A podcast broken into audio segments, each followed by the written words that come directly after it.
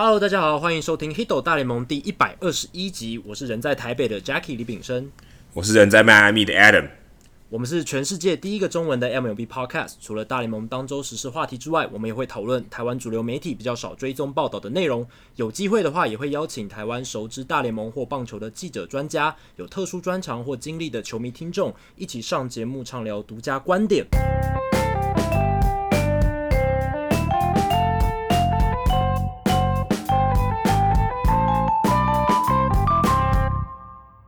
好，这个礼拜我们有一点像是要一开始延续上个礼拜已经聊过的一个话题，但是它有一个蛮感人的后续，就是 Skags 的事情。呃，Tyler Skags 之前在七月一号的时候去世了嘛，然后天使队那时候是在客场，他们那时候做客德州。那后来他们回到了他们的主场，然后打系列赛，然后在台湾时间七月十三日的时候，他们是首度在这个 Skaggs 去世之后首度回到主场比赛，然后。全体球员都穿四十五号球衣去纪念他，然后他们也邀请 Skaggs 的母亲到场开球。那 Skaggs 的妈妈她是一个垒球员，以前是个垒球员。那 Skaggs 也是受到他妈妈的启蒙，所以很小的时候就喜欢棒球。然后他妈妈是他小时候最好的一个棒球的教练，所以呃，母亲对 Skaggs 来讲是一个很重要的人物。所以当时那个场面是非常非常令人动容的。那那场比赛，天使大胜水手，而且还投出合力的无安打比赛。两名投手，呃，Taylor Cole 还有 Felix Pena 投出了一场无安打比赛，非常非常厉害。然后最后，我觉得令我印象最深刻的就是赛后，所有诶、穿着四十五号的天使球员，大家都把四十五号的球衣脱下来，然后铺在投手丘上，然后摆成一个哇，很多四十五号这样子，很多球衣的这样一个景象。我觉得真的是非常非常令人动容的一幕。不知道 Adam，呃，你在美国，然后你在看转播的画面的时候，看到这一些，你有什么样的感想？哎、欸，其实那个时候我刚回到旅馆，因为这是西岸的比赛嘛。嗯。回到旅馆应该快要十二点，然后处理一下手边的东西。然后我们有一个听众告诉我说：“哎、欸，现在天使队正在无安打中。”我就一看，哇，刚好看到最后两个出局数。我想说那个时候。我那个时候其实我也不知道大家都穿四十五号球衣，那天我们还没有跟到这个新闻。我看到想说哇，如果真的完成这个，真的感觉是棒球之神冥冥之中有注定。因为其实你要想要无安打或是接力无安打，并不是一个很容易的事情，也不也非常不常发生。接力无安打更难。算蛮难的，而且、嗯、哦，不过这个有趣的是，他接力弯打是两个人，对，两个人而已，开 而且是开局，算是开 opener 吧，开局投手加上后面一个处理掉后面七局的 Penny 啊，我觉得真的蛮神奇，因为其实这个并不常见。你说今天有可能，如果是 Justin Verlander 或是一个强投投出无安打，哦，好像是很难，但是也不太不太意外，或是 Clayton Kershaw，结果居然是他们回到主场的第一场比赛，有两个呃。可以说是名不是很有名气的投手投出五安打比赛，然后，Mytro，嗯，算是球队的精神领袖，也在那场比赛穿着四十五号球衣 Skaggs 的背号打出全垒打。我觉得其实我看到那个照片，因为照片毕竟是静态的，你看到 Mike Trout 背，然后穿四十五号球衣，然后在绕垒全垒打的绕垒，你会觉得这这这这些东西冥冥之中有一个有注定的。你会觉得好像他们真的穿上四十五号球衣，多了一份化悲伤为力量，因为并没有份啦，化悲伤为力量，然后可以在这场比赛演出一个非常不可思议的一个事情，就是真的让我想到 Dee Gordon 在 Jose Fernandez 过世以后的隔一场比赛，因为他们取消那场比赛，隔一场比赛就对 Bartolo Colon 打出右外野的全垒打，而且 Dee Gordon 好像我记得。在那那一季，在那个全垒打之前，他是没有全垒打的，而且第一个人打第一棒，哇，那个那个画面，然后他绕回本垒的时候，整个哭了，你就觉得他本来 他本来不应该打全垒打的，对吧？一般不会有人相信他那那个打席可能手打席全垒打，可是那个就是发生了，而且发生在一个很意外的情况之后，你真的觉得棒球之神真的好像存在。对啊，而且天使后来在这个系列赛直接横扫水手了，呃，等于说他们回到主场这个第一个系列赛，就打赢了自己这个美联西区的对手，然后也赢得都算蛮顺利的。然后可以看得出来，就像 Adam 讲了，他们真的有把悲伤化为一种场上更好的一种力量，然后打出不错的成绩。而且 D Gordon 两这两场比赛都在耶。哎、欸，这对啊，这这也蛮。然后 Justin 算是一个巧合吧。Justin Justin Bour 刚好一次在马林鱼，一次在天使。对，他们都经历过哎、欸、失去现役队友的这种哀伤。对，然后等一下数据单元还有一些很有趣的数字跟大家分享，所以大家可以继续锁定下去。好，那回过头来我们聊一些比较开心或者说一些议题类的事情，就是哎、欸、上个礼拜大联盟明星周落幕了，然后包括全垒打大赛还有明星赛都打完了。那 Adam 在跟我在节目之前有讨论一下，说，诶，我们这个礼拜关于明星赛可以讨论哪一些议题？那我们就挑出了几点很有趣的面向来讨论。那第一个很有趣的是，其实大家很多人都在讨论啊，就是，诶，美联明星队他们已经连续第七年打败国联，而且其实过去三十年来明星赛里面都是美联在压倒性的赢国联这件事情。那我们就想来讨论一下，到底为什么？诶，美联的明明星赛每一次，诶，好像都可以胜出，比国联略胜一筹。Adam，你自己觉得原因可能是什么？我想坦白说我，我我自己是觉得，甚至今年的国联阵容还比美联好。嗯，但是但是这这东西不是比阵容的嘛？而且大家也不是说，哦，我们刚才讲阵容是因为先发阵容，可是大家也知道，先发可能就打。可能打个一两个打戏，投手甚至只投两最多两局，所以他也不能代表什么。可是阵阵容的整体的完成度，感觉上今年国联还是略胜一筹。我真的想，其实我也真的想不透，七连胜哦，七连胜真的真的并不简单，感觉已经是冥冥之中有一个趋势，已经已经不完全是呃运气，或是或者怎么样，或是什么主场优势，因为你知道他们基本上虽然不是。一年隔一年是呃国联的场地，美联的场地，但基本上也都是平均起来是一年一年的，平均几年呢都是国联一次，美联一次这样子，当然不是连续的啦，嗯，但今年在美联场地，我也感觉不到说一定有什么特别的主场优势，虽然最后的 MVP 是 s h a n Bieber 拿走了，我会觉得可能是会不会是因为 DH 的关系，因为国联真的要找出一个。合适的 DH 可能相对难，然后可能，嗯，这些人不是很擅长打 DH，或是或是任何的情况，我实在我实在是想不透。然后感觉上美联每次在打这个比赛的时候，都气势都比国联还要更强一点。哦，那可能是不是国联的投手觉得好像不用上场打击，可能对他们有影响，我也不知道。可是感觉上国联投手，尤其像。科小科小今年也掉分嘛，对不对？你就感觉他们这些投手，国联投手在这情况下，哎，好像表现虽然没有到很差，但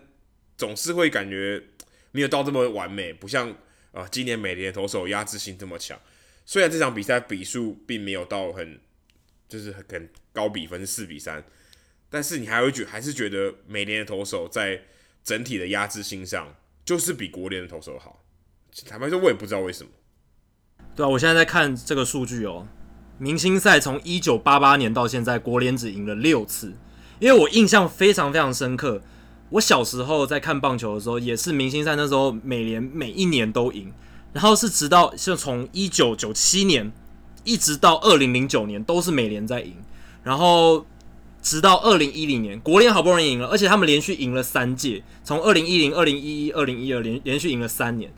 好像就是那三年国联打出了一波气势，可是接下来的七年又全部都落败。那谈到原因的话，我个人觉得这其实没有什么能够解释的方法。我觉得 DH 应该也不是解释国联会一直输球的原因，因为对啊，因为就就一个打席而已，而且你要找明明星打者，然后让他不用手背去打击，也是很容易的一件事情。呃，这个我觉得应该不是造成这个这种差异的理由啦。但是真的很难讲，因为这种比赛一年只打一次。所以它一定会存在所谓的 randomness，就是所谓不可预期性，然后非常的没有道理。但七年都 randomness，这个已经已经不是 randomness 可以解释了，对不对？但是如果一年只打一场，然后每一年都有一个 randomness 的话，就是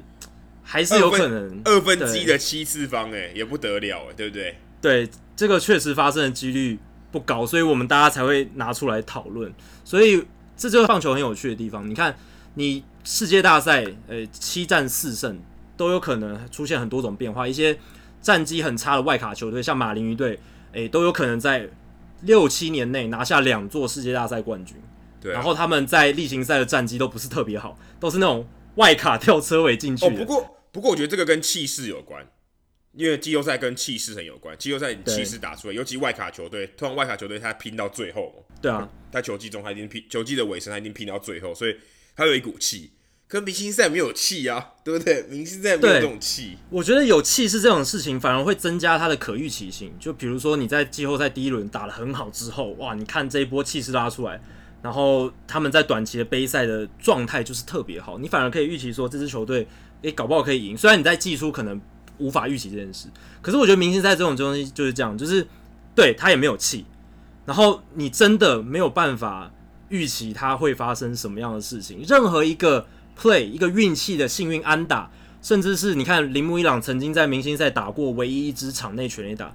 这种事情你都没办法预期，很难很很难去想象的。所以任何事情都有可能发生的情况下，又只有一场，所以真的是。没办法说出一个什么样好的理由，这样好。那第二个我们想讨论的就是，呃，在这次明星赛里面，美联明星队非常礼遇这个 CC Sabathia。虽然 Sabathia 他没有入选明星赛，可是他的生涯是在印第安人队发迹的，从二零零一年开始，直到他二零零八年被交易掉，然后他二零零七年的时候在印第安人队拿下这个美联赛扬奖，这个大家应该印象非常深刻，因为当年王建民。诶，也算是当年赛扬奖的竞争者之一。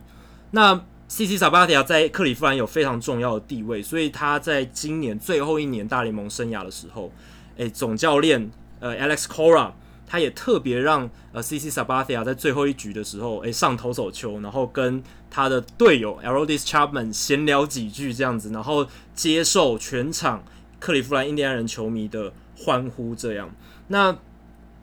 对于这样子。呃，对一个即将退休的明星球员回到老乡这样子礼遇的方式，其实是我觉得各方各界都非常呃乐观其成，也非常也也觉得这一个是一个很好的处理方式。那不知道 Adam 你有什么样的看法？当你看到这一个安排的时候，其实我看到开球的时候，我觉得已经蛮够了，而且我甚至原本想说，为何 Escobar 不破例让他上去投？因为他其实，在休息区，诶，他其实是在，他并不是，嗯，他并不是在观众席，我是没有办法到球场的地方。我甚至觉得，哎，他搞不好可以上去投个一球，示意示意一下，然后是怎么样的？就是最后象征性的一球，对，象征性的一球。我觉得在这个情况下应该无伤大雅。但是其实把他当做投手教练，然后呃上去跟 Chapman 聊几句。这个都不是重点，重点是他从投手球上走下来。对，那个、这段时间是重要的。这这段期间，这个这这个这个大概呃几十秒的这个路程啊、哦，是所有里面最重要的，因为他希望是可以让他呃有一个让大家欢呼的这个时间了。就像呃，我记得 Rivera 最后一场比赛的时候也是这样嘛，也是 Jeter 跟 Pettitte，Pettitte Andy Pettitte 走上去，我说哦。你差不多了，这样子对不对？然后让他让他走下场，而不是呃让他投完，然后让比赛直接结束，然后大家一哄而散，不是，而是让那个时间有一点像是把它停留，有点把它冻结住、停留住，然后让大家欢呼，因为那个时间你可以拉得很长，然后让你去让你去有一个让大家更专心在场上嘛，因为比赛结束以后，大家可能就一哄而散了，突然球迷。也许他知道有这件事情发生，但是大部分球迷不会特地为了他留下来，或是嗯有意识到这件事情，所以我觉得这种处理方式是比较好。像去年，呃，David Wright 他最后一场比赛他已经预告了嘛，那也是呃在他上场守备，还有那那局还没有开始，但他上场守备练习个几球以后，再把他换下去。对，也是野手通常都是这样。对对，也是希望他可以退场的时候，或或者是，或者他如果有上垒，如果上垒把他换换代跑，呃，那个时候也是会走回休息室。但呃，David 很可惜，他最后一场比赛并没有上垒，所以是改成是在他上去守备，呃，传接几球以后，然后比赛要开始，呃，这一局要恢复开打之前，然后把它换下去，然后让大家可以接受这个让 David re 可以接受掌声。所以，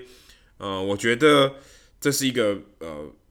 大家任何联盟都可以学习的一个方式，因为其实这个是很巧妙的啊。说真的，要他接受欢呼，在什么样的时机点啊，怎么样的形式，呃，都是蛮重要的。其实 Sabathia 在他生涯发迹的地方，然后选的明星赛，然后接受大家欢呼，然后今年退休，我觉得呃，至少在 Alex Cora 这方面他做的不错。而且我记得 Alex Cora 还曾经跟他在印第安人同队过，如果没有记错的话，所以这也算是蛮特别的一个一个巧合吧，一个算是一个很棒的一个历史的一个片段。然后觉得个人觉得这个是做的非常好的地方，对啊。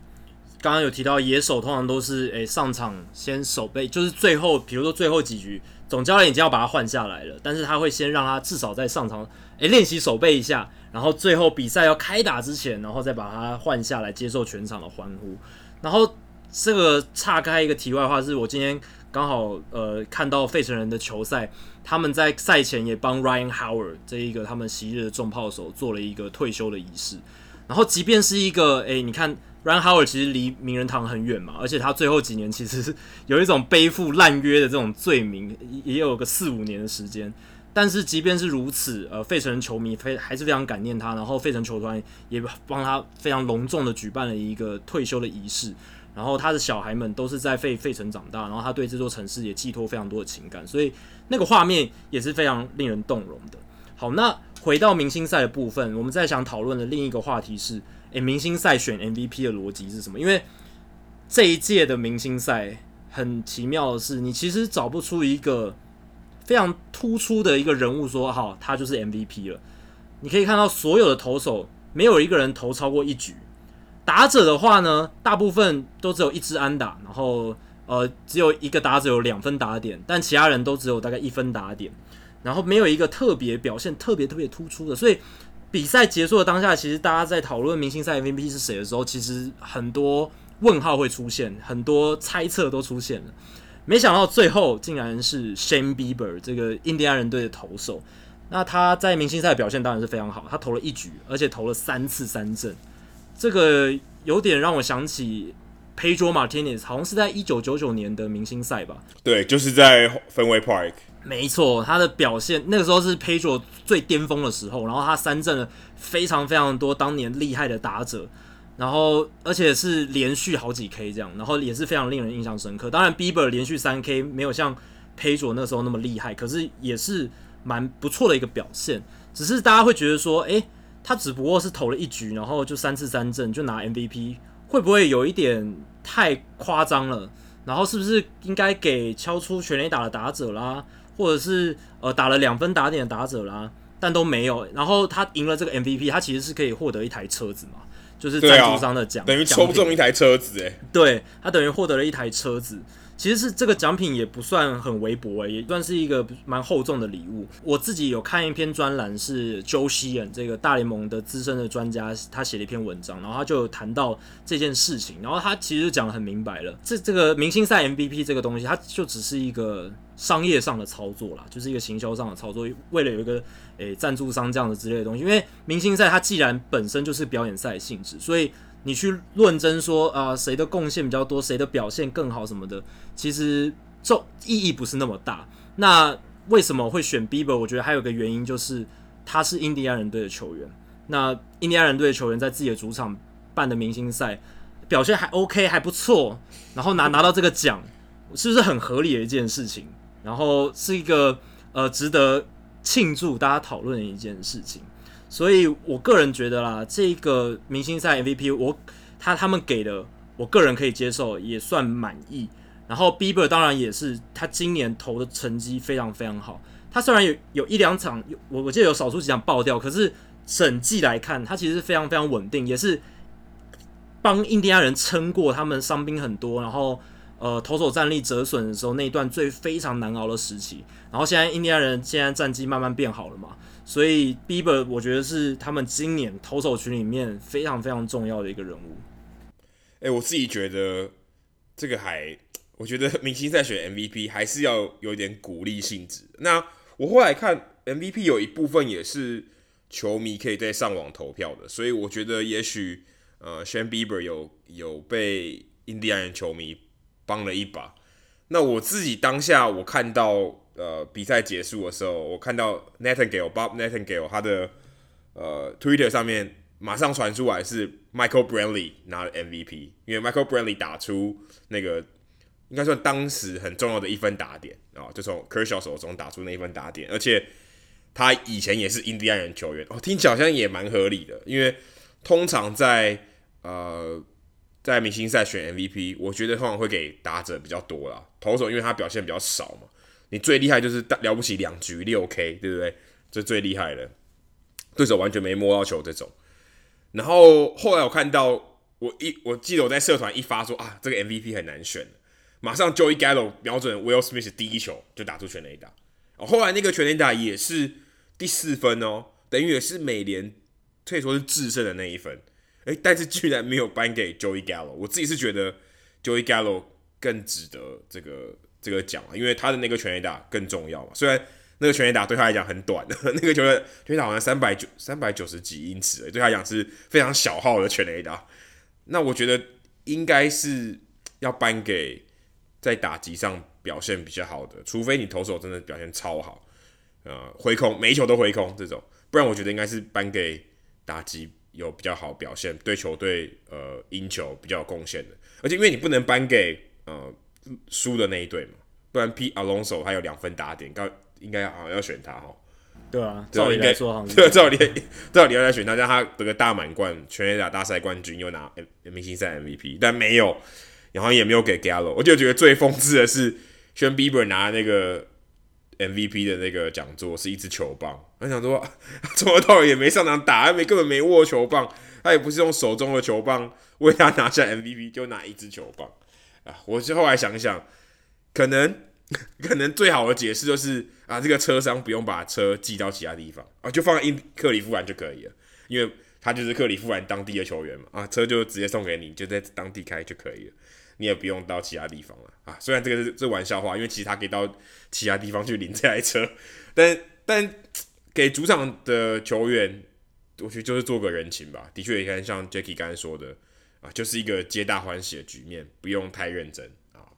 对啊，虽然我觉得这个还是可以做一些。我记得呃 Rivera Mariano Rivera 退休那一年，就刚刚讲那个那一年，他好像是明星赛 MVP 嘛。耶，yeah，没错。对啊，也算是一个。呃，顺水人情吧，对不对？就是啊、呃，就做给你了这样。那干嘛不如直接颁给 CC Sabathia 好了？可是他完全没有出赛，好像也不太合理。我刚刚提到那个 Joe Sheehan，他就有提到说，当年 Rivera 最后一年明星赛拿下 MVP，其实就让大家觉得，诶，明星赛 MVP 这个象征意义大于实质意义，就是因为这样。因为呃，Rivera 当年大家都知道他要退休了，那你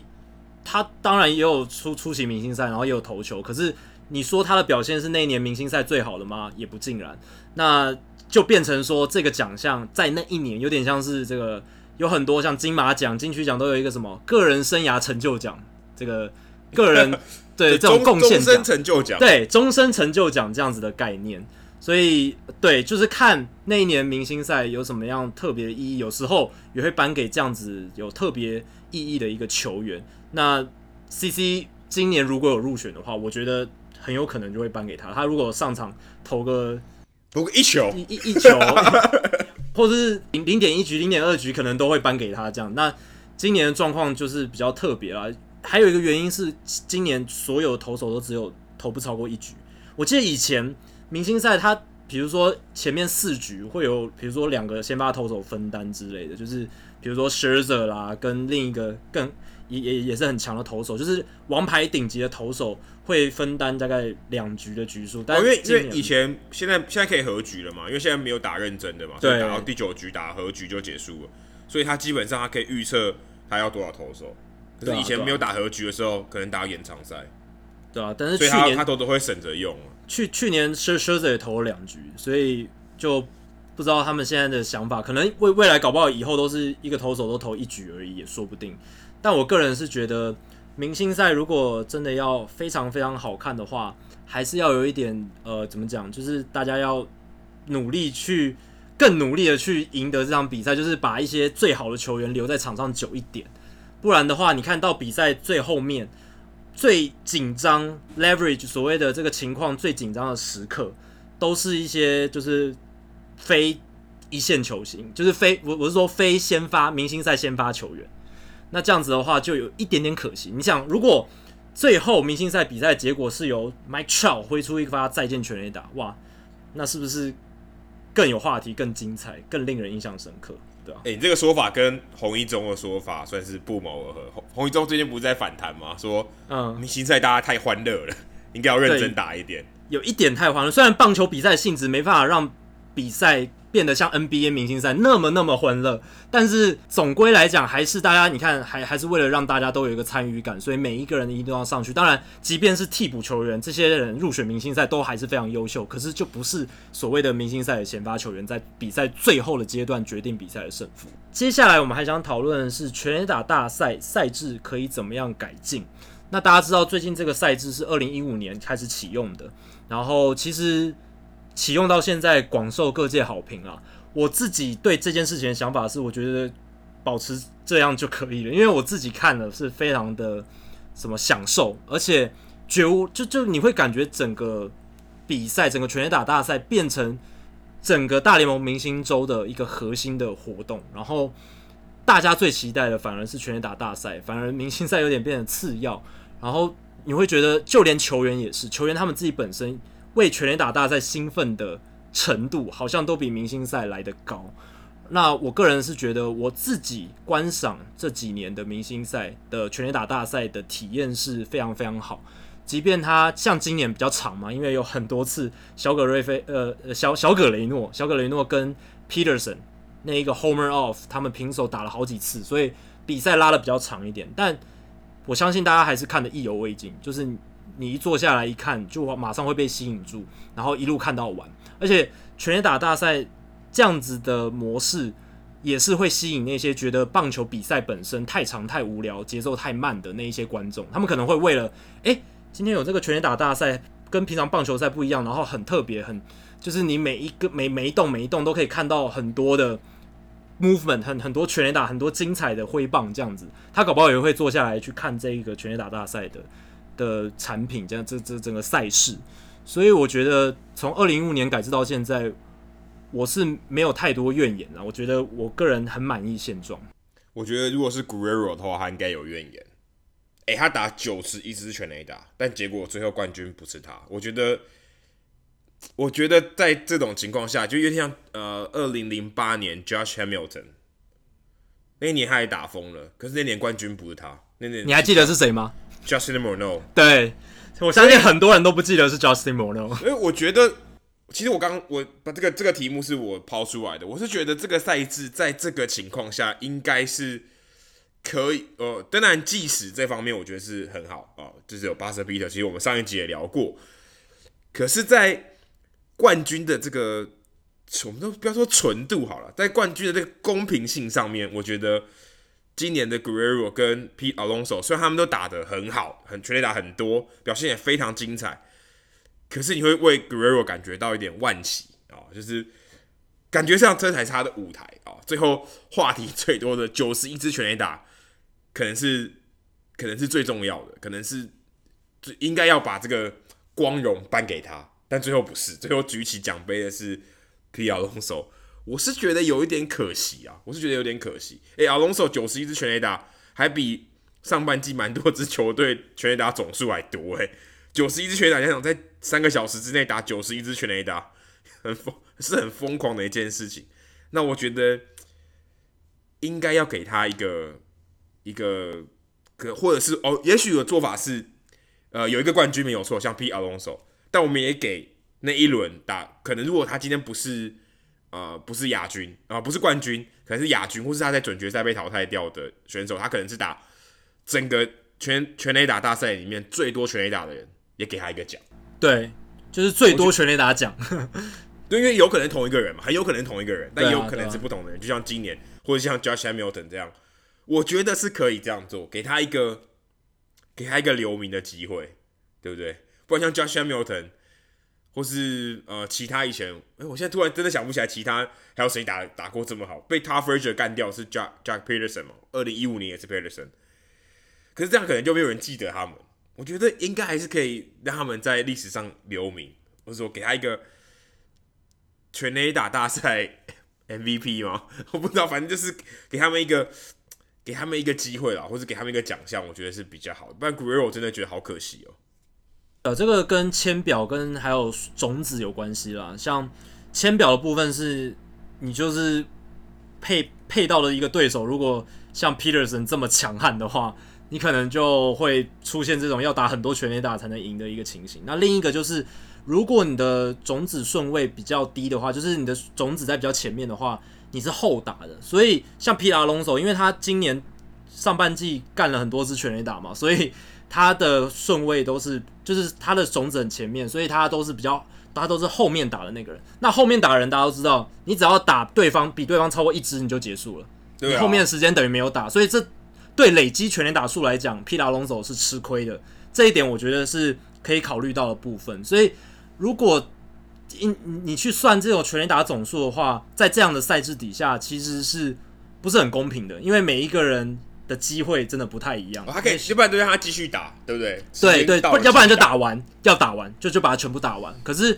你会想说，就是那一些全就是在后面上来打的那个人，他已经超越了对手的时候，他还会认真把它打完吗？就是他会不会虽然被要求要打完后面的时间，可是他后面就随便乱挥，或者他可能就放弃不不打了，然后就对啊说。对，说到这个也是像 Guerrero 加跟 Pederson 加赛加赛，对，哇，打到后来他真的也就没力了，所以 Alonso 其实也是算是渔翁得利嘛，对，因为真的会累啊，这一定会累的，铁打身体也会累的，所以对啊，Guerrero 算是蛮吃亏的，在在这个在这个赛制底下，也许可以真的可以想一想，可以怎么样让这个劣势啊尽量少一点，让他可以不要让这么多跟 Alonso 对决，对啊。如果大家听到这里，你对这个赛制有什么更好的改进方案，欢迎在节目的这个讨论串里面分享给我们知道。然后搞不好我们有机会可以向大联盟提出建言，也说不定，让这个赛事变得更更完善啦。然后就像 Adam 讲的，打出最多全垒打的人应该要更多的鼓励才是。还有一个是我觉得很有趣的讨论点是，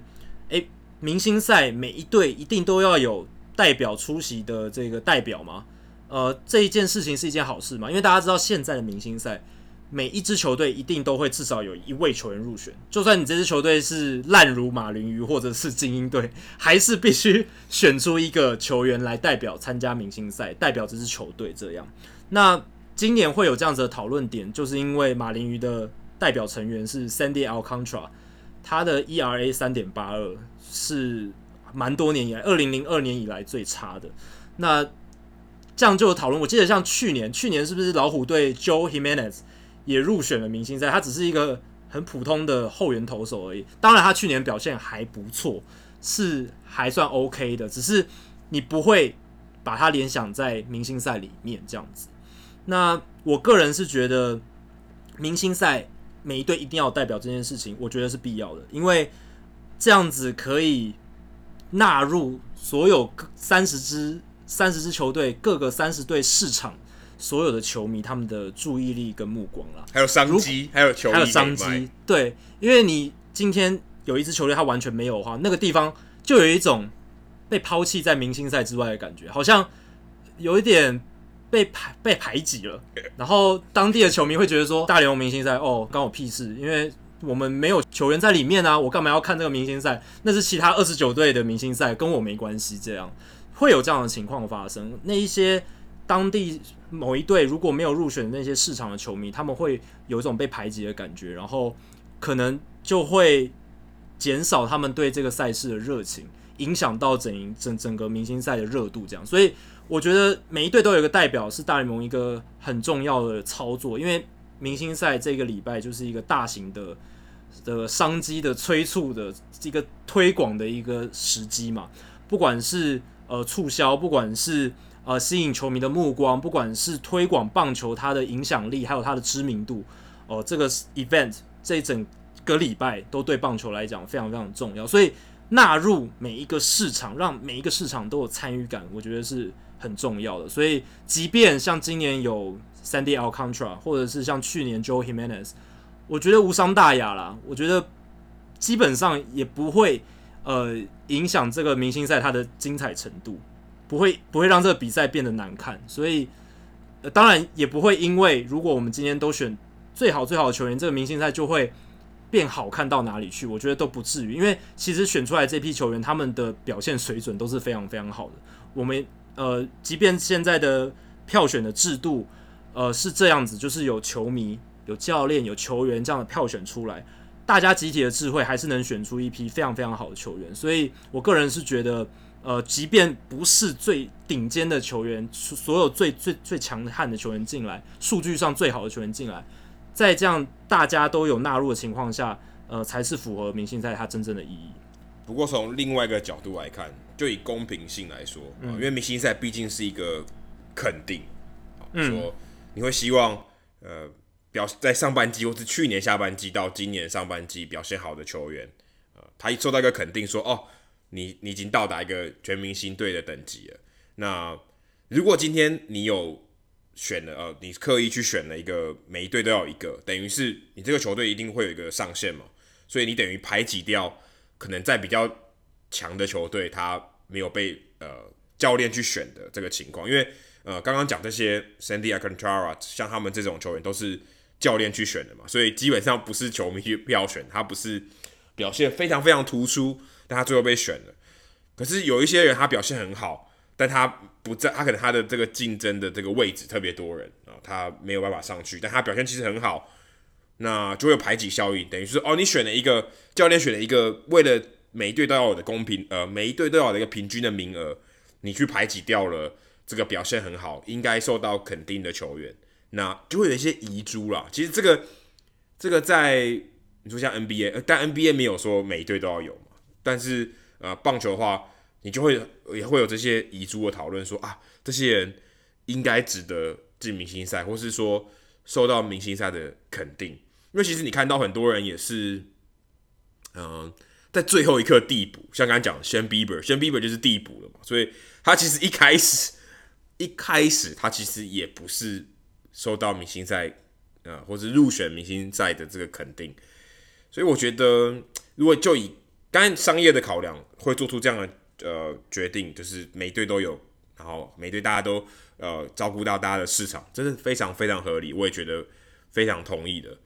但另外一个层面就是对于球球员的肯定啊，公平性是不是可以做更好一点？甚至我想说，如果今天我们呃如果要皆大欢喜，就顾到我刚刚说的，让这些值得进明星赛，他的数据表现上，他的表现。呃，是值得进到明星赛的这些球员，真的进到明星赛，然后又照顾到这些，嗯，可能战绩比较差，然后没有被选到明星队的这个这些球队的话，我觉得也许可以让他们多参加。你说像刚才讲的全垒打大赛嘛，说 OK，今天，嗯，当然马林鱼可能没有全垒打炮手，但如果今天像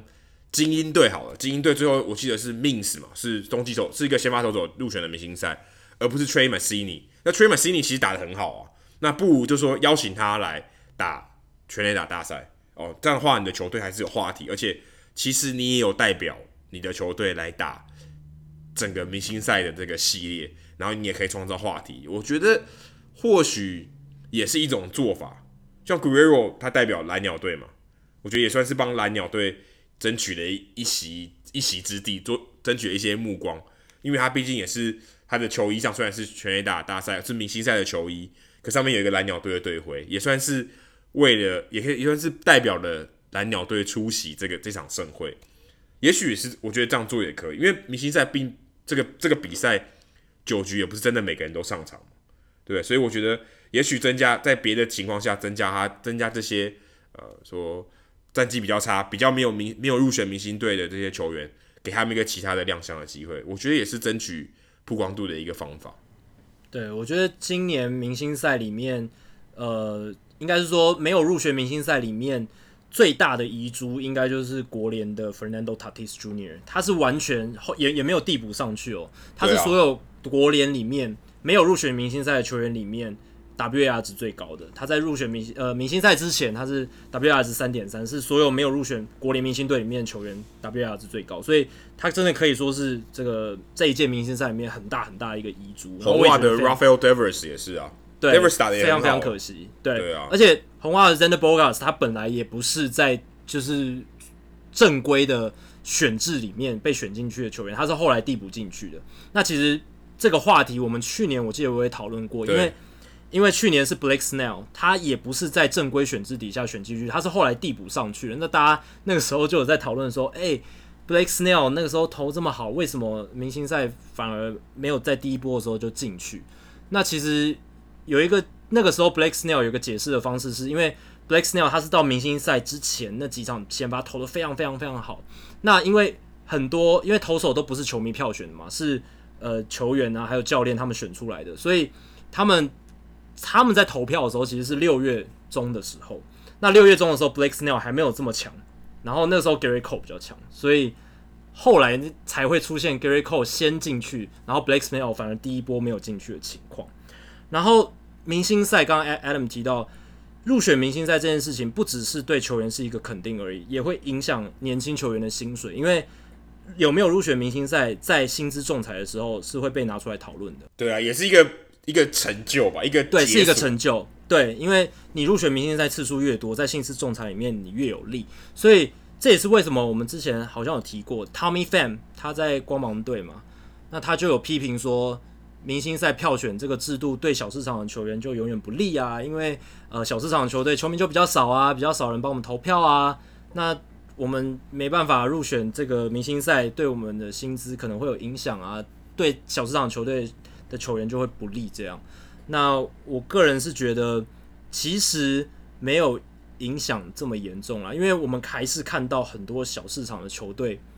的球员都有入选明星赛。我觉得 Tommy Fam 有点言过其实，但是不可否认的是，有没有入选明星赛，确实会影响一些年轻球员他们的薪资方面的状况。好，那明星赛这一届明星赛有一个很有趣的部分，就是呃，转播单位 Fox 有帮球员。佩戴麦克风这件事情，那其实春训的比赛里面也有做这件事情，就是转播单位帮球员配麦克风，然后可以让转播的评论员还有球评跟球员对话，然后可以听一些球员在场上他们的自然反应，还有他们一些内心的想法，还有比比赛的应对等等，很有趣。那这届明星赛我觉得更特别的是，他们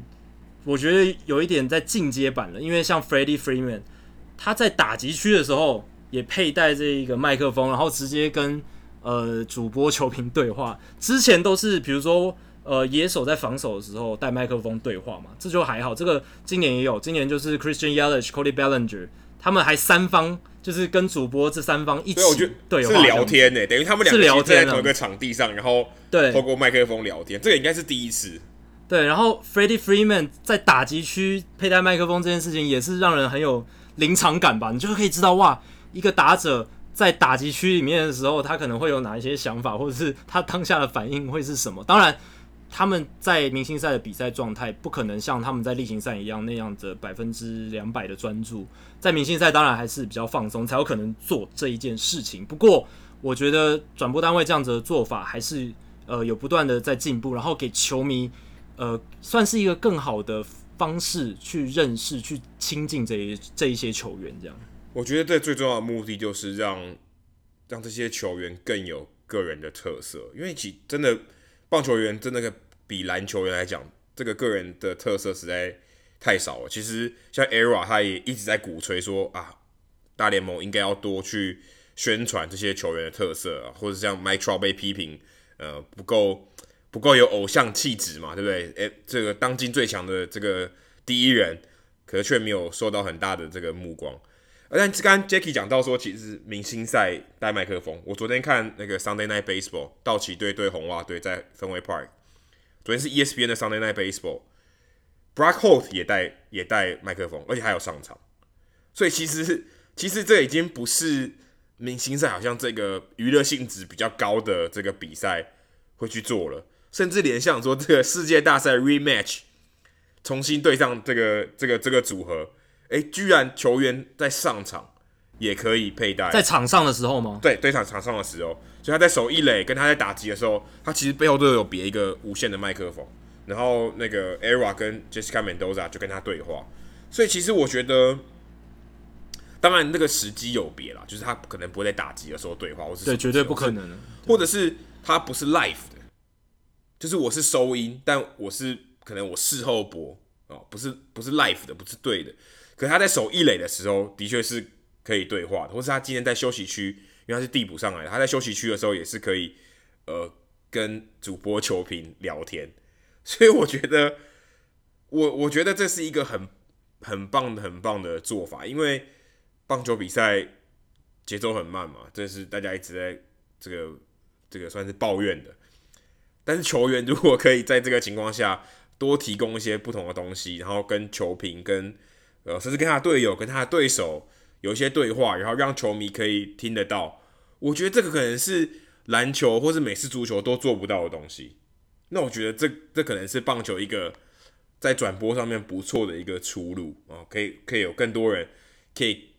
用不同的方式去看这场比赛，而且转播起来也会更有趣。当然，你去现场看可能可能可能看不到，但是如果你看电视转播，我觉得是一件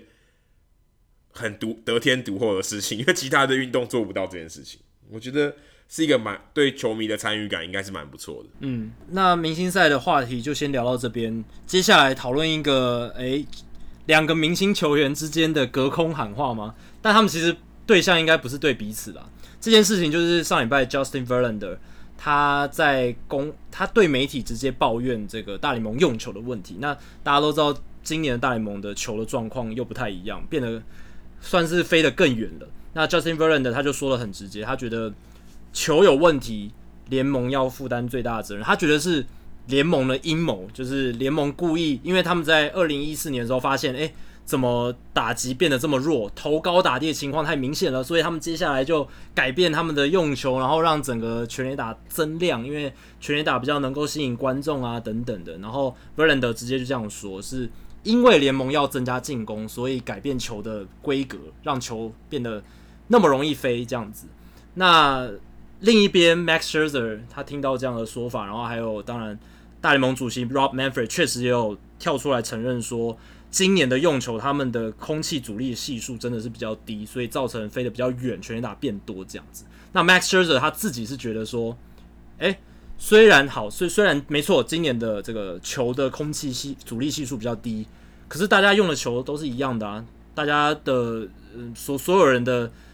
用的球都一样，大家 playing field 是一样的，都是公平的。那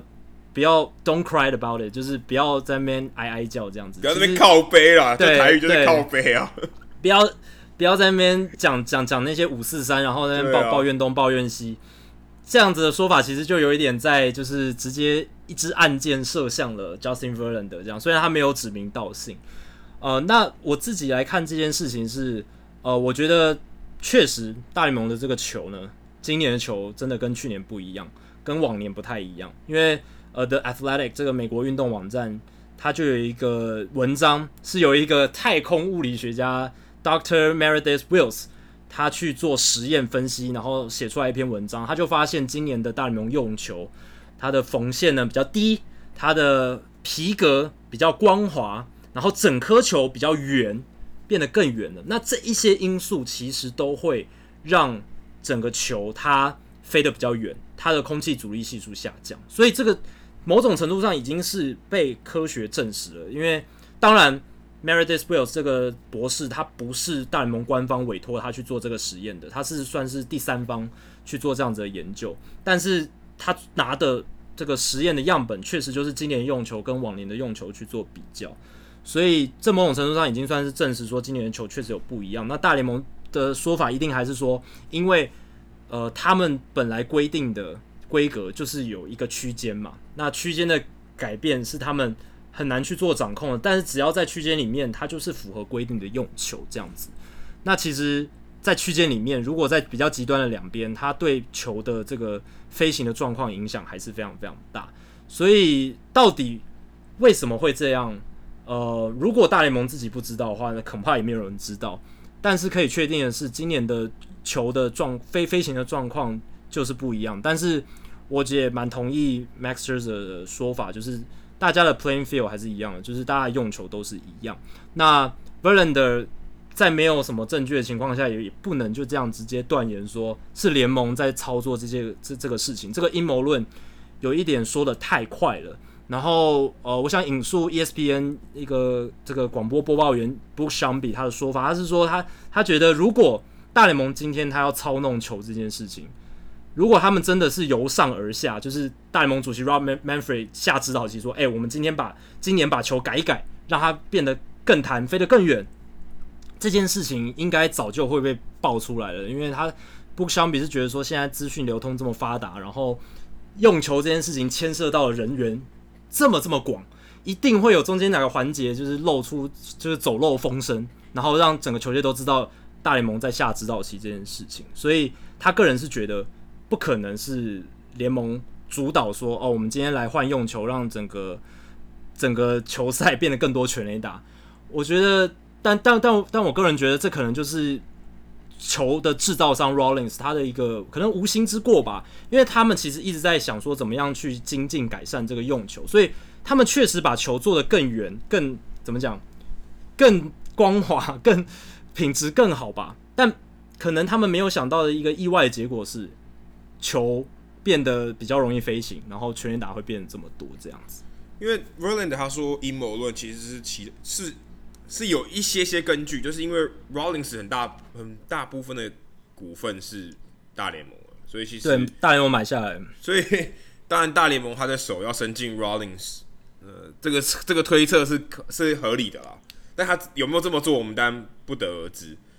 不过我觉得 Verlander 他说这个话。当然有他的立场，因为他投手嘛，对，他他的数据会变难看嘛，这是这是相当合理的事情。他他的你说大家都公平，大家的这个打击的这个优势都变多了，投手的优势变少了，对吧？投手比较容易掉分，比较容易被打全垒打，所以他身为一个投手，他的数据，他的累积的数据肯定会变得更难看哦。可能他生涯末期全垒打被打全垒打暴增哦，对不对？现在目前看起来也是这样。而且 Verlander 他是最大受害者，因为他今年已经被打了二十六支全垒打，是全联盟最多的。他他会抱怨，呃，很合理，我觉得很合理，因为对他来讲，他觉得他的个人的成绩也很重要，所以他的抱怨，嗯，我觉得不会，我觉得很合理啦。我知道他在干嘛。那 Scherzer 他的想法就是没差，反正我我不是很在意。你打，你先打得到我的球再说嘛，对不对？嗯、你打不到球，空气阻力再稀再少也没有用啊，我就尽量让你挥空嘛。所以，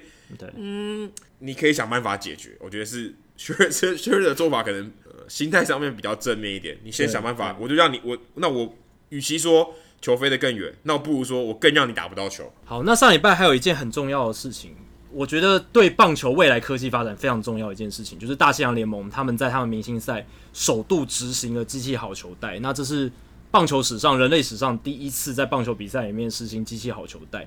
那这个是在台湾时间七月十一日呃发生的事情。那我有一些结果，还有一些细节想跟大家分享，就是重点啊挑出来跟大家讲。第一个就是确实有延迟。我们大家在一开始想象机器好球带的时候，你会想象说啊，机器侦测到。然后还要传给主审，然后主审再做出判决的手势，这个过程一定会花一点时间嘛，不可能像人类主审，然后在后面直接看完之后马上判决这么快。结果果然是真的这样。如果你有看到那个转播的 highlight 画面的话，你就可以看到，确实投手在投出球之后，裁判大概会经过大概一秒钟的时间哦，才会判决出来，而且有时候时间不一，有时候很快，有时候很慢，所以。这个延迟有点明显，我觉得是可以改善的地方，因为它这个 Trapman 系统，它真正到球之后呢，它数据会传到上面系统，然后系统再传到主审的 iPhone，然后主审 iPhone 再发出声音到它的蓝牙耳机 AirPods 里面，所以这个过程是一定会花时间的。那我觉得这是可以改善的地方，但是未来一定还会变得更好，传输的更快，这应该是大势所所趋。那另一个我觉得很重要的重点就是一个细节，好球带。我们都知道是不是固定的嘛？因为它是规定每一个打者的嘎吱窝到腰带的中间，呃，肩膀上方到腰带的中间，然后到他的膝盖，他膝膝盖那边，膝盖的那个骨头的上缘，对，对，所以所以骨头还蛮大的哦，膝盖骨头的上缘，对，所以每一个球员的好球带不是一，就是高度是不一样的。那他们在做这件事情，在考虑到这件事情的时候，他们实际的做法是怎么样呢？就是。如果他们这个联盟里的这些球员，某一些他们有打过大联盟，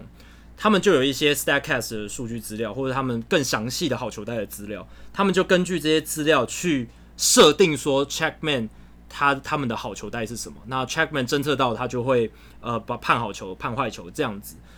那如果这个人没有打过大联盟，没有那些数据资料呢，他们就依据呃他他们的身高去做设定。所以其实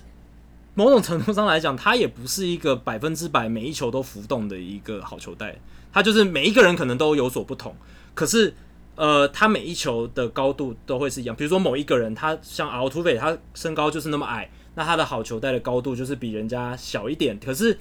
他的足球还是固定的，所以不会因为他突然改变打击姿势，好球带就改变。照理来说，如果打者忽然改变打击姿势，他的好球带也要跟着改变嘛，对吧？照理来说是这样，根据规则书的解释是这样。可是他们现在实际的做法还是没有办法做到那样子的程度。那另一个点是。我们之前有在讨论说，到底怎么样机器侦测到才算好球？那他们实际操作的方式是，只要有球有擦到好球带哦，就是不管说你你是怎么样的方式擦到，然后走后门走后门也算对，只要有在飞行的过程中接触到它这个侦侦测到的好球带的部分，就算好球。所以有时候会出现那种大曲球，明明已经到进垒的时候，已经是。掉到很下面了，有有时候甚至会掉到本垒板上面，但是它只要在飞行通过打者前方的时候，是一个是一个好擦擦到下缘的话，它还是会判成好球。然后当然好球带上缘也是，它可能就是下坠的幅度没有那么明显，然后会让人觉得有上窜的效果的时候，它只要擦到好球带的上缘，它也是会被判好球。所以当然这个好球带跟一般人类主审判的好球带是不一样的。那打者跟主审还有这个其他球员都还在适应当中。不过这场比赛比赛下来呢，他们不管是球员还是主审，主要都还是给予这样的系统的稳定性，给予一个比较正面的评价了。对啊，我其实刚好呃在比赛的时候也跟旁边的这场边的摄影师聊，哇，他们其实对这个新闻还一开始还不太知道诶，他们其实一开始都不知道原来。呃，大西洋联盟已经要准备开始做这件事情。他们听到的其实他们都蛮保守，他们其实都蛮反对。他们觉得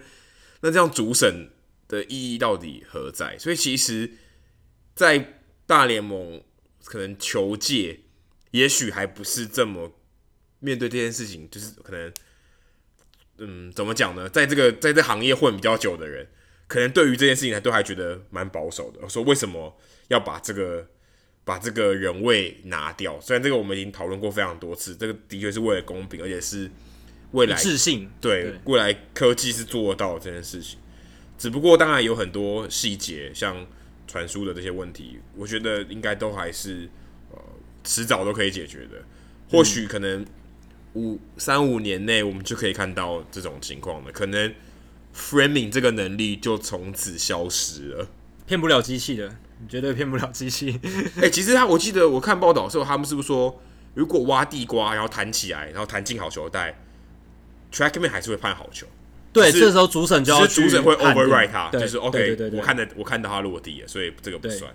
所以其实事实上，他还是有一些很奇怪、很 很不合理的地方。而且我会我怀疑会说，他不判，如果他真的判断错误，说打者如果今天挥棒，他他这个球跟那个。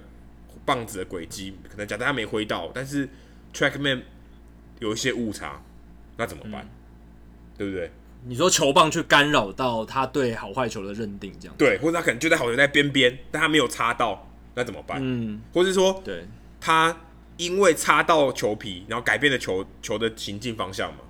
那导致那个球通过好球带，哦，但没关系，这还是好球，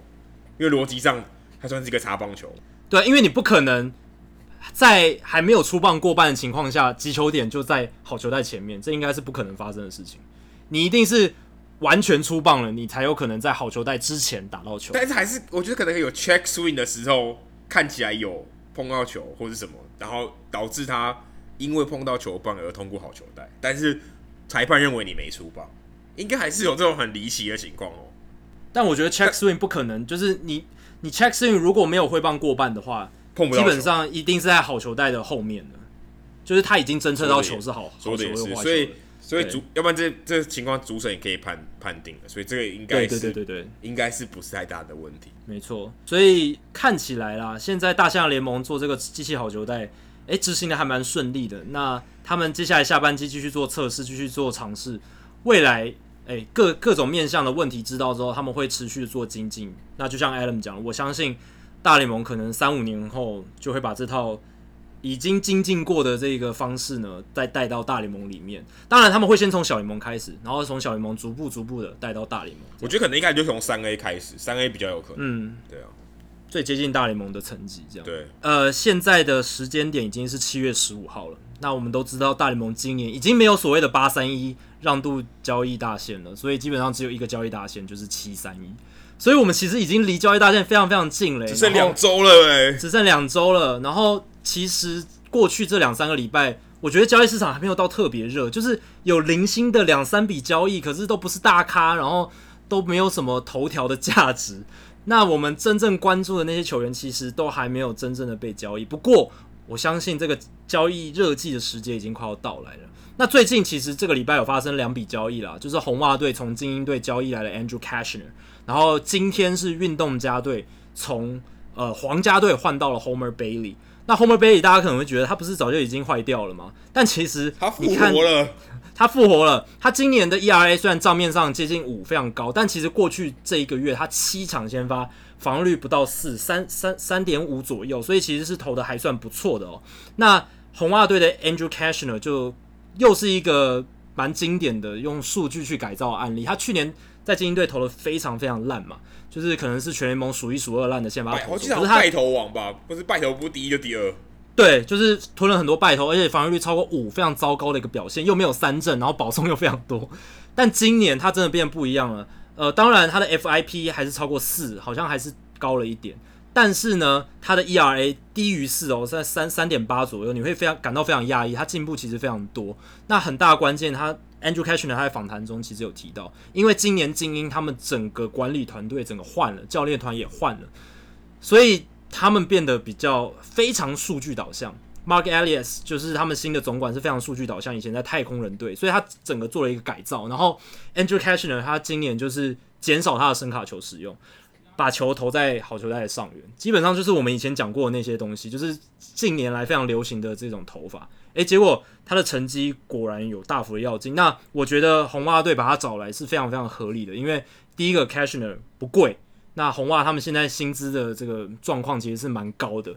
但是他们同时又需要补强这个先发轮值的深度，所以我觉得 Cashner 这个补得很好。运动家的情况某种程度上也是，他们是小市场球队，他们的薪资空间也不大，可是他们更需要先发轮值的补强，因为运动家队你摊开他们先发轮值，其实能用的人实在不多啊。有一个吃禁药被抓了，对啊，最强的投手 Frankie Montas。事情要被抓了，他今年表现很好，就被抓了，所以这个时候他们更需要先发轮子的补强。那 Homer Bailey 就是一个很好的选项。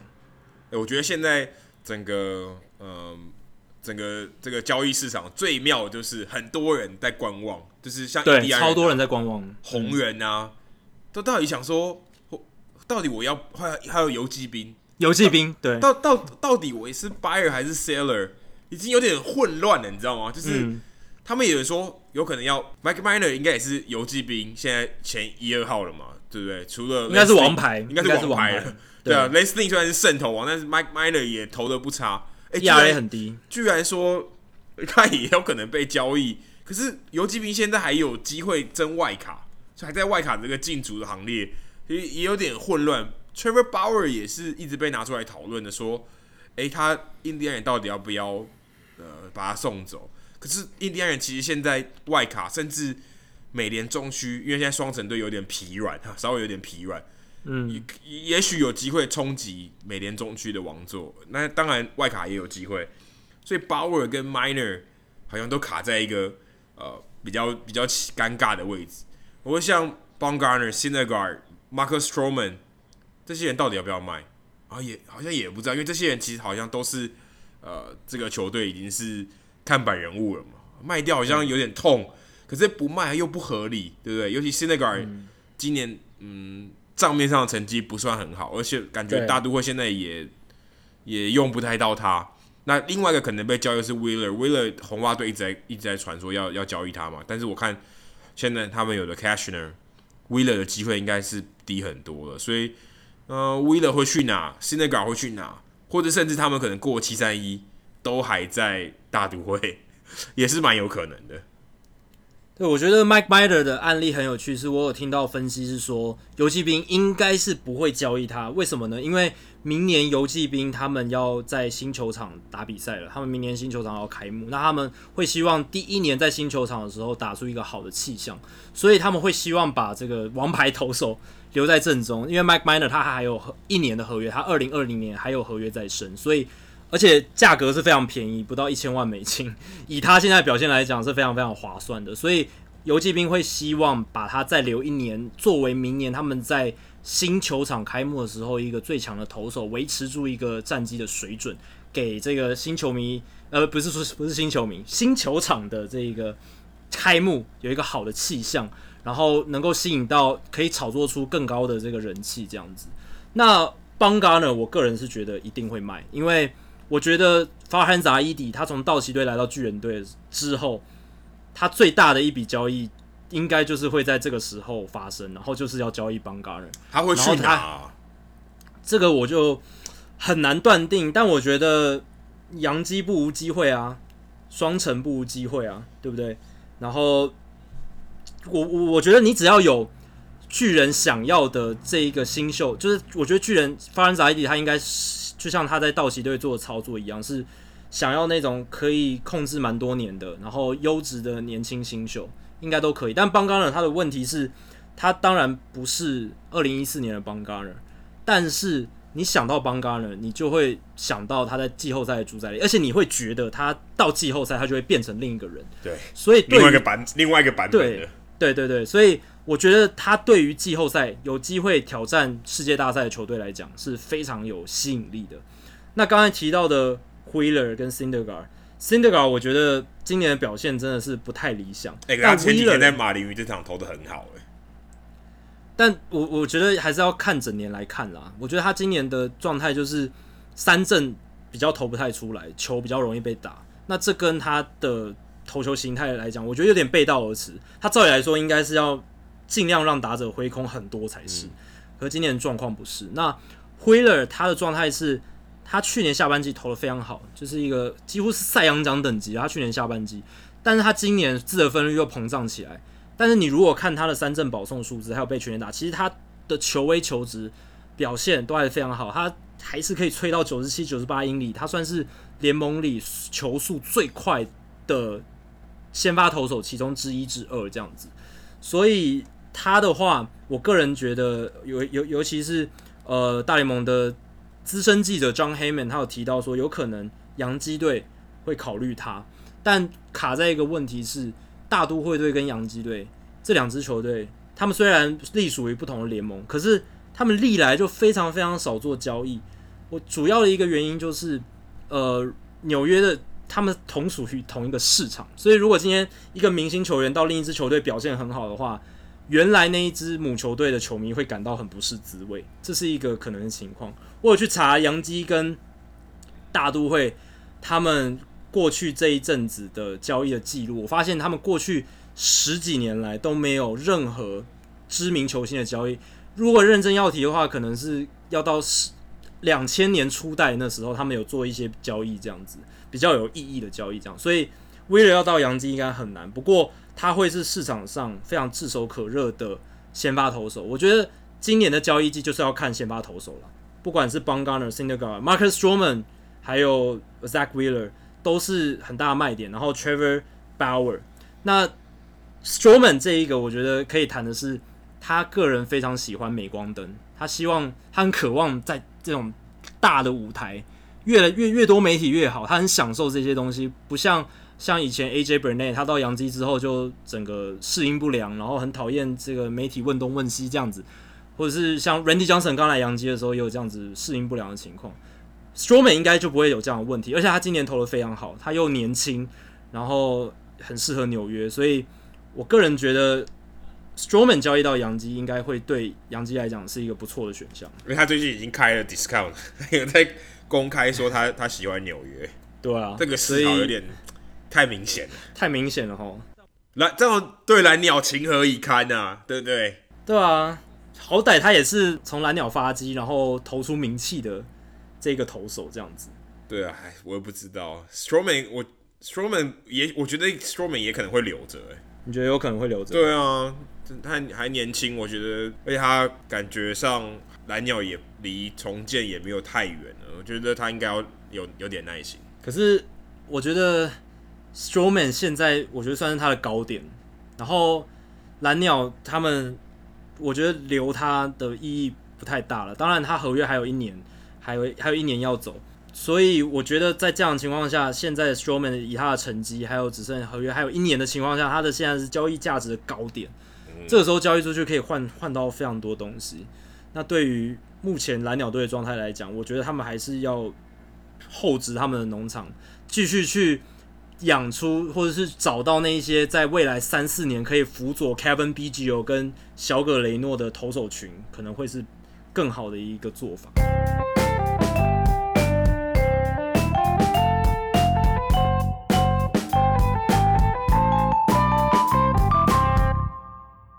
好，接下来进行本周的转学生周记。Adam 这个礼拜要分享什么呢？呃，因为这礼拜其实都是明星赛嘛，然后我也没有去，我没有去现场，所以我都待在都待在旅馆里面吹冷气。那在待在旅馆的时候，我就在呃看书哦，看这个最近刚出的这个 Jackie 最喜欢的作者 Ben Lindbergh 写的呃 The MVP Machine MVP。制造机，制造机应该可以这样说。MVP 制造制造机，因为这个 machine 不是讲呃这个 MVP 是 machine 啊，不是说这个人非常厉害，像机器人一样，而是一个制造的过程啊。他跟 Travis Sawchik 一起做的这本书，应该是去呃上一个月六月初的时候出的，六月初出版的。对，那现在目前还是只有英文版的 MVP machine。那我那时候就买了这本书，可是我想说，哎、欸，那时候我在想。我看英文书，我觉得速度比较慢，而且我每次可能看个几页就有点想困了，所以那不如我来用听的好了。然后 Amazon 上面就有一个 Audible，就是他们有一个一个 App 是可以，呃，如果你的这个书有支援有声书的话，它就可以念给你听，啊就好像在听 Podcast 一样。虽然它是只有一个人，后来我听了以后我觉得不错，因为它其实是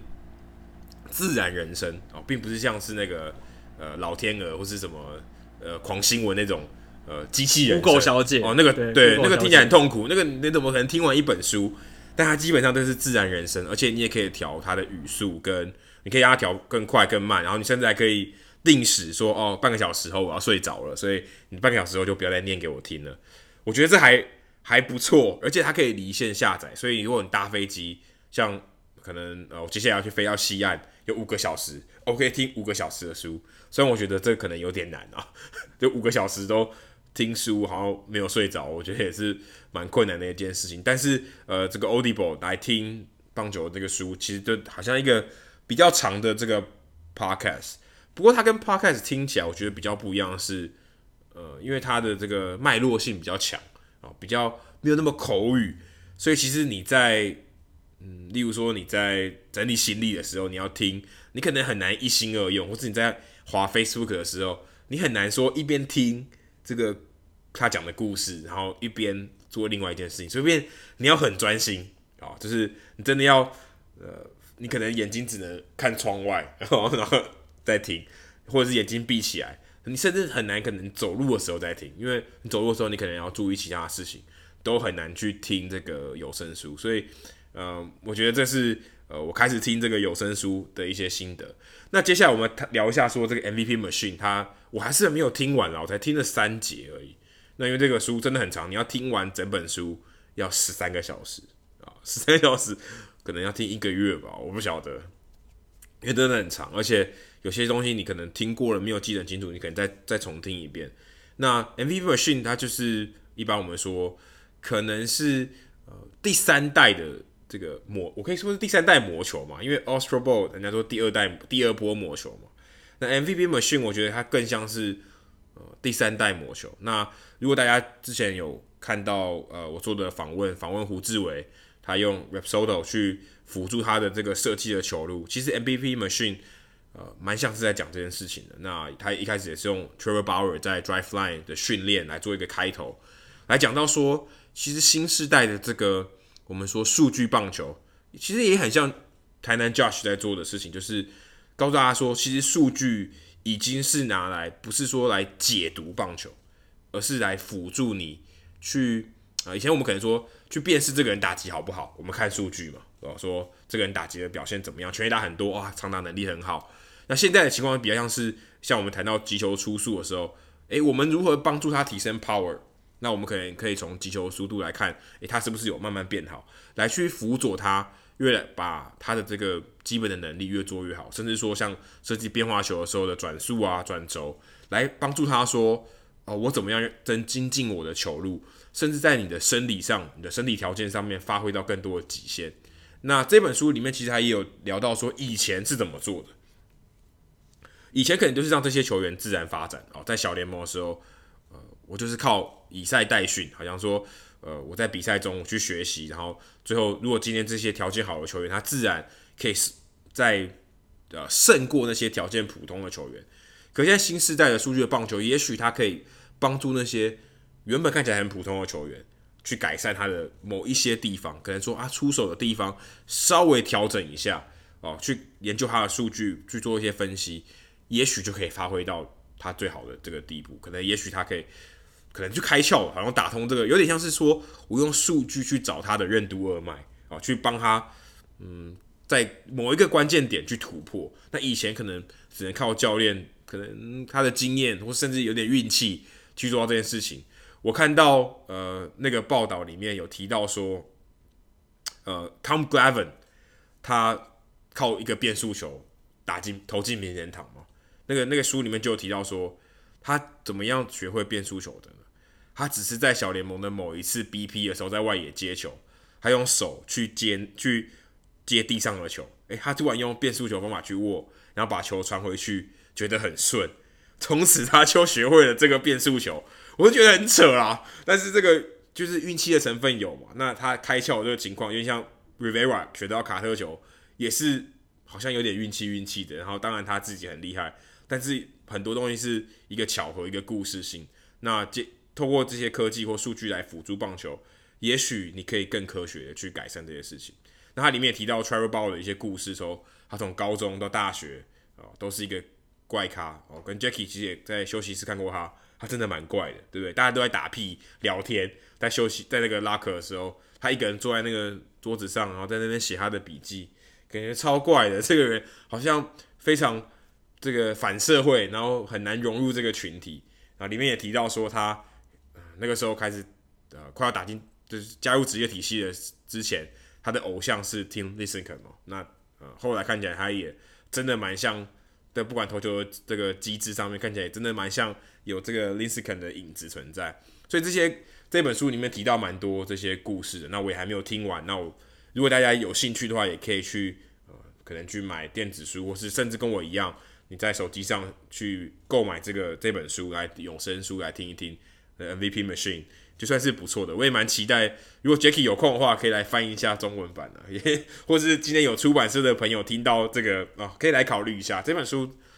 应该算是对棒球界来讲是蛮大的影响。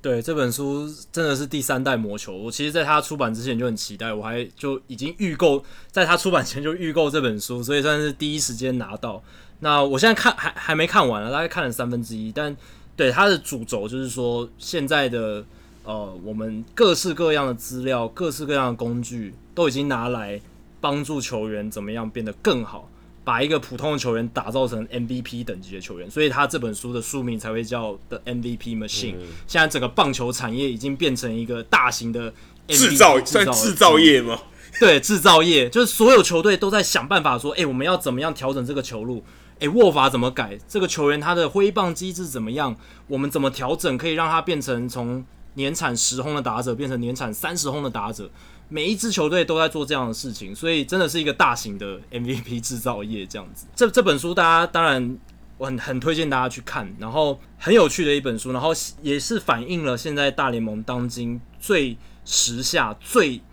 尖端的发展。你看这本书的话，甚至有时候也会觉得 Astro Ball 已经。又又好像是前一阵子的事情，对啊，像上上一代了，魔球，对啊，就像就像之前的大数据棒球 Big Data Baseball，Travis Sawchik 这本书的其中一个作者，他上一本著作《Big Data Baseball》写海盗队怎么样从以一支小市场球队的身份打出佳绩，那本书都已经看起来很过时。对啊，他讲布阵跟 framing 嘛，对不对？现在看起来好像已经已经变成很普通了。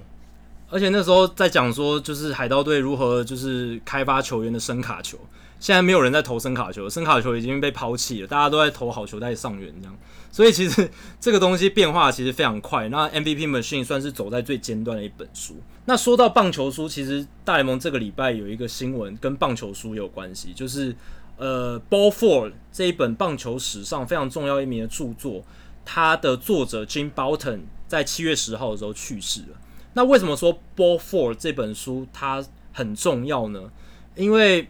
当年他在出版的时候是在一九七零年首次出版。那 Jim Bouton 这本书他写的是他那时候还是棒球员，他那时候还是投手，还是大联盟的棒球员。那他是写他在一九六九年赛季里面的一些事情，还有他更早之前在洋基的一些事情。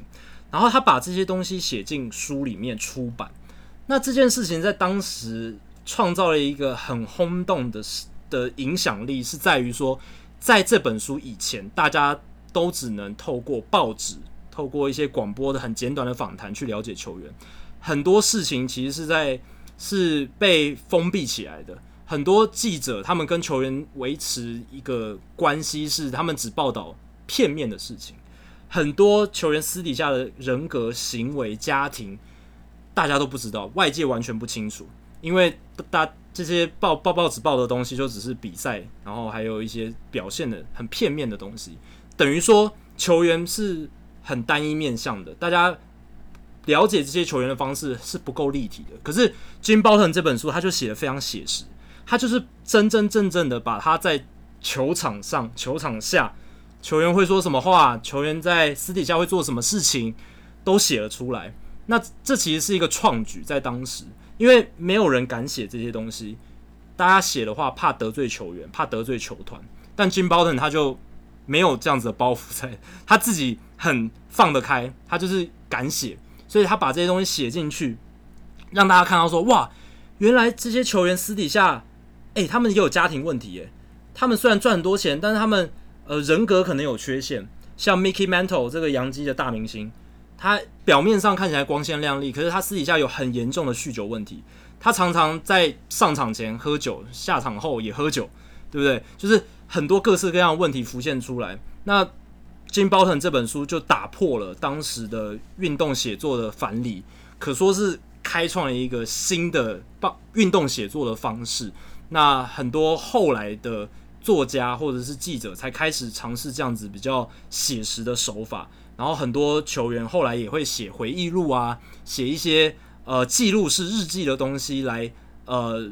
把自己的故事说给大家听。那金包腾他当年写作的方式是，一九六九年那一季，他每一天都有写一个日记，这样，所以他等于是把那些日记集结成册，然后写成这一本书，确实是，嗯，带给运动写作很大的冲击。那后来我们才有越来越多各种不同形式的运动写作。那我相信，像 Player Tribune，像这种就是 Derek Jeter 创办的这种论坛，让球员可以自己发声的这种。写作形式、表达形式，要是没有当年的 Ball Four，可能也不会发展到像现在这么的蓬勃。那最后，我想分享一个是，呃，Jim Bouton 他跟 Mickey Mantle 的恩怨，因为他写了这本书之后，他又把 Mickey Mantle 酗酒问题写进去。那据说，呃，有当时有人在传说 Mickey Mantle 因此非常讨厌 Jim Bouton，但后来他们就把这件事情说开，就是他们后来，呃，Mickey Mantle 有写信给。呃，Jim Bouton 说，其实他没有很在意那件事情，然后外面的报道都是误传这样，所以我觉得这也是一个很有趣的意识，故意故意分化他们两个。对对对对对，哎，我觉得像 Players Tribune 这种形态，其实它已经，我觉得可能跟 Ball Ball Four 的这个意图不太一样。Tribune 已经变成一种公关的媒介，所以它其实很多都是 Ghostwriter 写的。那然后很多是公关的这种做法操作，所以我觉得它的呃纯度没有那么高啊，所以现在可能我觉得比较像是你去看球员的 Twitter，呵 呵比较像这种情况了，就是更真实，然后反应更更纯，然后可能更没有透过公关的包装，我觉得这可能是可能那个时代演化到现在，可能就变得像是球员的这些社群媒体吧。可能对球员因为更愿意公开他现在在想什么，或者很直播休息室的画面也都有，对不对？对。好，接下来数据单元哦，刚刚 Jacky 已经有预告过了，我们来讲一下天使队这场棒球之神手伸进来的比赛。真的，天使这场真的是命运般的合力无安打比赛。我觉得你如果不相信有神鬼怪力乱神的话，你看完这场比赛可能都会觉得好好像有这么一点。我我就是棒球之神的味道。不相信这种 鬼神，但我看我我看到这场比赛，我真的觉得棒球之神一定存在。真的啊，就台湾时间七月十三号，天使在 Skaggs 去世之后，首度回到主场加州洛杉矶安纳罕比赛。那那一场比赛。打者群敲了十三支安打，得十三分。然后 Tyler Skaggs 的生日是七月十三日，所以全部都在十三、十三、十三。哦，不过那个台湾时间啊，美国时间对，那是台湾时间。对，但是也是差一点。但是打者群确实敲了十三支安打，而且得了十三分。然后呃，投手群 Taylor Cole 还有 Felix Pena 他们投出合力的弯打比赛嘛。那加州上一次的合力弯打比赛是什么时候？是一九九一年七月十三日。那一年，精英做客奥克兰运动家的比赛，也是一个合力的无安打比赛。而那一天是那一天哦，刚好就是 Tyler Skaggs 的出生日，一九九一年的七月十三日，加州上一次的合力无安打比赛，这个 真的是很很奇特的一件事情哦。然后这个是这一场无安打比赛是天使队史第十一场的无安打比赛，然后。Tyler Skaggs 他高中的时候穿的是十一号，那他们天使队哦，天使队得了十三分嘛，但他们在那第一局的时候得了七分，所以 Tyler Skaggs 的生日是七月十三日，所以刚刚好第一局得七分，总得分是十三分，好像又有那么一点关联，只要数字越多越有机会中的感觉，对，所以这真真真的是哦，这这场比赛会给你。鸡皮疙瘩啦，不只是因为它背景的故事，还有它一些结果上面的数据呈现，也是非常令人感到很多神奇的地方。CBS 那张图上面 Trout 打出的全垒打四百五十四英尺，对，Sketch 身穿四十五号，这个也可以穿凿附会，这个我觉得有点过了，这个我觉得有点过了，对啊，对，但其他我觉得都还 OK，都还算是关联性蛮高的。对，所以我觉得还 OK 这样。好，那接下来讨论一下明星赛守备位置，越来越只是象征性意义。怎么说呢？以三垒手身份入选国联明星队的 Chris Bryan，他在明星赛守了两局的左外野，他没有守三垒。而是他的职业生涯在例行赛的时候，只有百分之十的比赛是守左外野，所以他其实是三垒手。然后他入选的时候也是三垒手的身份，可是他在明星赛却是守了两局的左外野。然后接替 Bryan 守左外野的 Jeff McNeil。他以前是二垒手，那今年被大都会改造成外野手，所以他在明星赛的时候也是守外野。那另一个是递补因伤无法出赛的 Anthony Rendon 的 Max Muncy，他递补 Anthony Rendon。Muncy 他在明星赛守二垒，那二垒算是 Muncy 的第二守备位置，因为他今年其实在一垒、二垒、三垒都至少守了二十场以上。那一垒是他的主要守备位置，二垒算是第二多的场次。所以 Muncy 他在明星赛也不是守他主要的一垒的位置，而是守他第二的守备位置，算是二垒。那 Mike Mustakas 他今年是用二垒手的身份被入选明星赛，可是他在明星赛守的位置却是他过去的主要守备位置三垒。然后 w i t Merrifield 他进场的时候是守中外野，他今年替皇家队守中外野的频率大概是一个礼拜一次而已。所以你可以发现今年的明星赛。很多的球员，他其实都不在他主要的守备位置上面，或者是他以前的守备位置上面，都不是他现在主要的守备位置。那这也反映出，其实现在大联盟球员他们越来越没有所谓的哦主要固定的守备位置了，大家调来调去的情况非常非常多。我觉得 Muncy 就是一个最好的例子。Muncy，你看他的身材，你会觉得他应该就是个打 DH 的球员吧？诶，你没想到他一垒、二垒、三垒都可以守，他等于是一个内野的超级工具人。那其他的球员像道奇队就是做了很多这件事。那 Chris Bryant 他也是内外野都可以守。Mike Moustakas 也是很令人意外，因为他以前在三垒的时候，大家对他守备评价其实不高。结果他现在诶、二三垒都可以去守，然后二垒甚至诶、守的还算不错，这样，所以等于说在明星赛这个比赛里面，这些球员他们，我觉得啊，他们的守备位置只是一个身份认定的标签而已，他们在球场上其实这些这一些呃身份他都拿掉，他们就只是棒球员，然后就是在场上打棒球这样子。诶、欸，这样避免遗珠的方法就是不要卡守卫啊。对啊，其实这是一个蛮好的方式，对不对？就是，就可是之后不要不要用守卫来来选啊，就内野手就是选大家喜欢的球员，就是内野手跟外野手，就分两个两个两个让你选，对不对？大类别就好了。对啊，那、啊、就这个不是一个方法，卡位的遗珠就比较少了，不然忍动永远都只能吃 Arenado 的票，剩下来的 票，对，啊、对不对？还有国联太多太强的三垒手了，对，对啊，忍动永远都是遗珠，没有搞头。但他今年有入选了，今年终于入选了，啊，好不容易。但，但是他未来也很难呐，啊。对，Aronado 跟 Chris Bryant 永远都卡在那里，对不对？对啊，Aronado 要在那边待非常久，而且看起来他要过很久才会衰退的样子，所以忍动真的是生不逢时。好，那最后我想呃提供一些全垒打大赛的数据了。那上礼拜我们有这个预测的活动嘛？那我们的社团的。资深听众果蝇大，他真的非常非常厉害。他不仅预测对了这个决赛的组合，就是 Pete Alonso 还有小葛雷诺，他还命中了整个全垒打大赛的总全垒打数三百一十二支。果蝇大是会通灵吧？真的太厉害了！从未来回来的人，对，完完全全的命中诶，因为过去全垒打大赛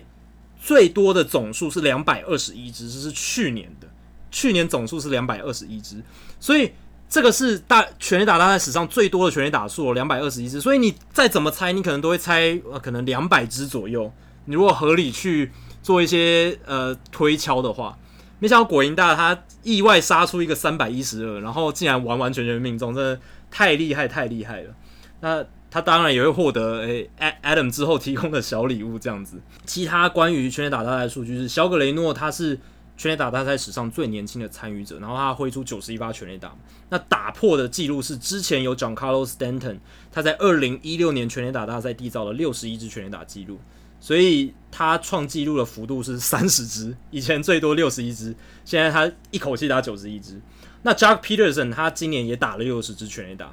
在今年以前全垒打大赛单一全垒打大赛最多的全垒打总数就是 Giancarlo Stanton 的六十一支，而且超过六十支全垒打就只有那么一次。今年一口气出现了两个人物都打了六十支全垒打，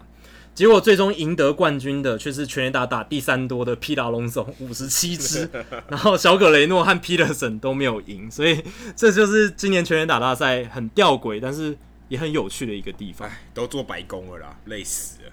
真的不知道为什么要打那么多，然后最后那一百万也不是我的，对不对？对，真的。好，今天的节目差不多到这里。如果大家喜欢我们的节目的话，欢迎大家加入在 Hito 大联盟在 Facebook 的社团 Hito 大联盟讨论区。加入这个社团，记得回答三个简单的问题，就可以和我、还有 Jackie，还有其他看过我们节目的来宾以及听众朋友一起聊棒球。另外，如果大家对于美国职棒或者棒球有相关的问题的话，也欢迎上我们的官网 Hito MLB.com 填写发问表单，我们会尽可能在节目一个月一次的听众信箱单元上面统一回答、讨论、分析大家提出的想法还有问题。那如果你想要订阅我们的节目的话，也很简单，上我们的官网 hitomlb.com，h i t o m l b.com，上面有详尽的订阅解说方式。不论你有是电脑、手机、平板，作业系统是 iOS 还是 Android，都可以免费的订阅。那如果你是 Spotify 的使用者的话，也欢迎在 Spotify 上面订阅我们的节目。另外，也希望大家到 iTunes 的 Podcast 专区，在 Hito 大联盟的页面底下给我们评分还有留言，让那些还没有听过 Hito 大联盟的朋友能够更快速的了解我们的节目内容还有特色。好，今天节目就到这里，谢谢大家，拜拜，拜拜。